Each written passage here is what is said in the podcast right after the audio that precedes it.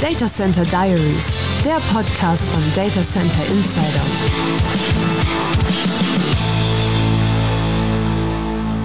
Am Mikrofon Jürgen Frisch. Der Umstieg von SAP ECC auf SAP S4 HANA und gleichzeitig die Migration in die Private Cloud von SAP oder in die Public Cloud von Microsoft. Beides betrachtet Michael Zitz, Co-CEO des SAP-Partners All for One, als dominierende Trends im SAP-Markt. Die Migration von SAP ECC auf S4 HANA steht bei vielen Unternehmen weit oben auf der Agenda, weil die Wartung für das Altprodukt bald ausläuft. Kunden von All for One verbinden diese Migration oft mit dem Schritt in die Cloud, wie Michael Zitz in der heutigen Ausgabe von Data Center Diaries berichtet. Die prägenden Trends in 2023 aus unserer Sicht ist ganz klar der Wechsel von ECC nach S4HANA, aber mit der besonderen Ausprägung der Wechsel in die Cloud, in die Private Cloud oder auch in die Public Cloud. Wir haben mit einer großen Anzahl von Kunden diese Reise mit der Conversion gestartet, aber vor allem mit der Migration von On-Premise in die Private Cloud von SAP. Conversion 4 bezeichnet ein Angebot von All for One, SAP-Systeme nach der sogenannten Bluefield-Methode in Richtung S4 HANA zu migrieren. 2022 hatte sich die Zahl der Migrationen nach diesem Modell im Vergleich zum Vorjahr auf 52 verdoppelt. 2023 sind weitere 23 Projekte hinzugekommen. Also wir stehen heute mit einer Projektanzahl Conversion vor größer 75 und wir blicken sehr, sehr positiv eben nach vorne und haben auch im letzten Jahr gezeigt, dass wir um 54 Prozent gewachsen sind hier im Conversion 4 Business. Und nach vorne hin eben streben wir hier wieder ganz klar eine zweistellige Wachstumszahl an in dem Umfeld. Auch ein zweistelliges Wachstum der Projekte reicht nicht aus, um bei allen 3000 All-for-One-Kunden die SAP-ECC-Systeme vor dem Ende der Wartung im Jahr 2027 nach SAP S4 HANA zu migrieren. Dafür sind weltweit nicht genügend qualifizierte SAP-Berater verfügbar. Wir sind sehr stolz darauf, dass wir von mehr als 3000 Kunden in unserer Stammkundschaft sprechen dürfen und davon haben mehr als 1000 einen aktiven Wartungsvertrag mit uns. Und bis Ende 2027 hier alle Kunden zu migrieren, das wird niemand schaffen, denn die Kapazität an qualifizierten Beratern ist hier weltweit nicht vorhanden. Man muss es sehr, sehr gut planen mit den Kunden. Wir sprechen es aktiv an. Was heißt es, wenn die Wartung, wie angekündigt, 2027 beendet ist? und welche Optionen bestehen dann noch, auch mit einem bestehenden ERP-ECC-System noch weiterarbeiten zu können. Die Migrationsvariante Conversion 4 sieht vor, die SAP-Systeme entweder in die Private Cloud von SAP oder in die Public Cloud Microsoft Azure zu bringen. Diese Betriebsvariante findet gerade großen Zuspruch. Die Cloud-Affinität nimmt sehr stark zu. Die Kunden verstehen die Vorteile eben, die die Cloud mit sich bringt. Ob das jetzt da das Wachstum ist, wie man hier wachsen kann, welche Vorteile eben an neuen Features, an automatisierte Verbesserungen in der Cloud verfügbar ist. Conversion 4 sieht den Weg auch in die Azure Cloud vor. Aber vermehrt bringen wir die Kunden in die SAP Private Cloud mit dem Angebot Rise with SAP. Das ist auch der präferierte Weg, den wir einschlagen. Auch die größten Cloud-Befürworter schieben nicht alle Systemteile in die Wolke. Die Integrationsplattform Rise One verbindet Module, die im eigenen Rechenzentrum laufen, mit dem Kernsystem in der Cloud. Es wandern meistens nicht alle Systeme in die Cloud. Das hybride Modell ist das Modell der Zukunft. Wichtig ist es hier, diese Integrationsplattform zu bieten. Diese Plattform nennt sich Rise One. Hier ermöglichen wir den Kunden eben zu dem bestehenden ERP-System in der Cloud alle Third-Party-Lösungen und auch Eigenentwicklungen sicher und schnell anzubinden, um diese durchgängigen End-to-End-Prozesse dann auch so abzubilden, dass sie dann auch schlussendlich einen Mehrwert stiften für den Kunden. Welche Systemteile die Unternehmen im eigenen Rechenzentrum behalten, hängt von der Branche ab. Eine Fertigungssteuerung oder auch Eigenentwicklungen sind typische Beispiele dafür.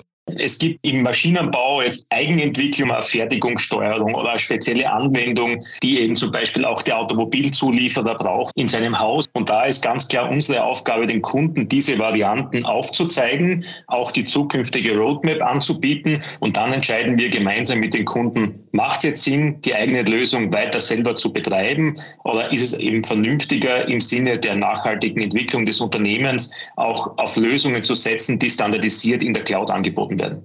Innovationen wie beispielsweise Green Ledger oder auch Anwendungen auf Basis künstlicher Intelligenz liefert die SAP künftig ausschließlich über die Cloud. All-for-One-Kunden akzeptieren das laut Michael Zitz, denn sie wollen künstliche Intelligenz nutzen, um ihre Geschäftsprozesse zu optimieren.